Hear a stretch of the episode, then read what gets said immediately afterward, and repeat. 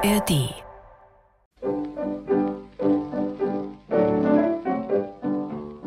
Sprachenforscher.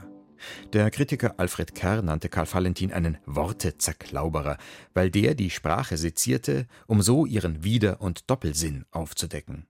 In dieser Aufnahme von 1940 für die Reichsrundfunkgesellschaft geht Valentin mit der pseudowissenschaftlichen Autorität des selbsternannten Sprachexperten zu Werke. Ich will Ihnen, sehr geehrter Herr Professor, ja nicht widersprechen, denn ich bin längst unterrichtet, was Ihr Name unter den deutschen Sprachforschern bedeutet.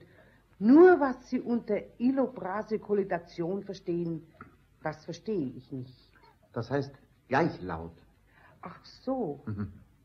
So ganz Unrecht kann man denen nicht geben, die die deutsche Sprache als verzwickt bezeichnen.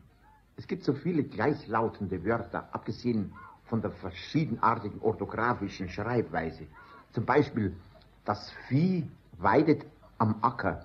Folglich ist das ein Viehacker. Ein Viehacker ist aber auch ein Pferdefuhrwerk. Richtig, richtig. Ich auch ich weiß ein Beispiel, Herr Professor. So, so. Ich ließ mich heute früh um sieben Uhr wecken, dann ging ich zu einem Bäcker und kaufte mir einen Wecken Brot. Sehen Sie, oder mancher Knabe ist früh reif. Auf den Feldern liegt auch früh reif. Oder die Tauben auf dem Dache und die Tauben in der Taubstummenanstalt. Oder ein Käfig mit Rentieren. Wird sich das rentieren? Oder ich habe etwas entdeckt. Wenn ich mich aufs Sofa lege, decke ich mich mit einer Decke zu. Hm. Nehme ich die Decke wieder weg, so habe ich mich selbst entdeckt.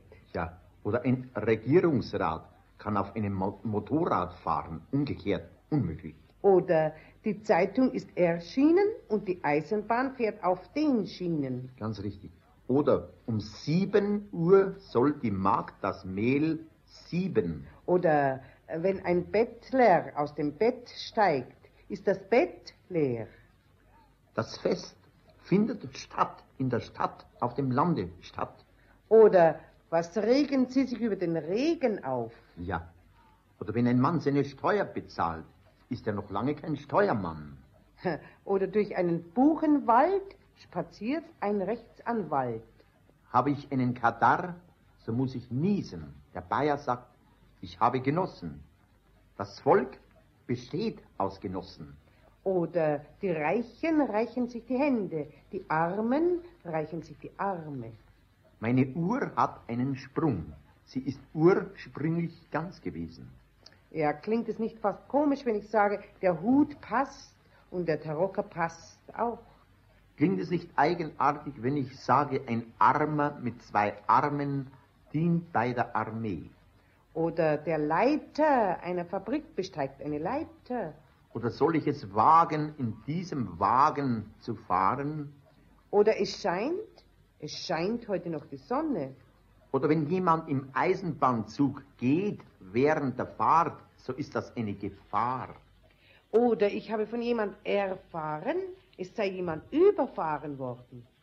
Aber die Höhe des Wortunfuges sind die Tätigkeitswörter. Der Koch kocht, der Bäcker bäckt, der Schmied schmiedet. Wie ist das bei einem Dienstmann? Man kann doch, man kann doch nicht sagen, der Dienstmann dienstmandelt. Oder der Arzt arztelt. Wenn man etwas isst, sagt man, ich habe es gegessen. Richtiger wäre es, ich habe es vergessen. Sehr richtig, ja. Stimmt. Denn wenn einer zu viel gegessen oder gesoffen, Nein, gegessen, gesoffen hat, sagt man, ja, ja, Verzeihung, sagt man, der hat sein Geld versoffen.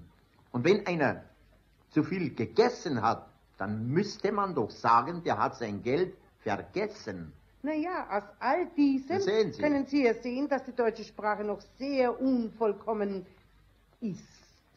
Ist, ja. Seit wann ist eine Sprache? Da haben Sie ja wieder den Beweis.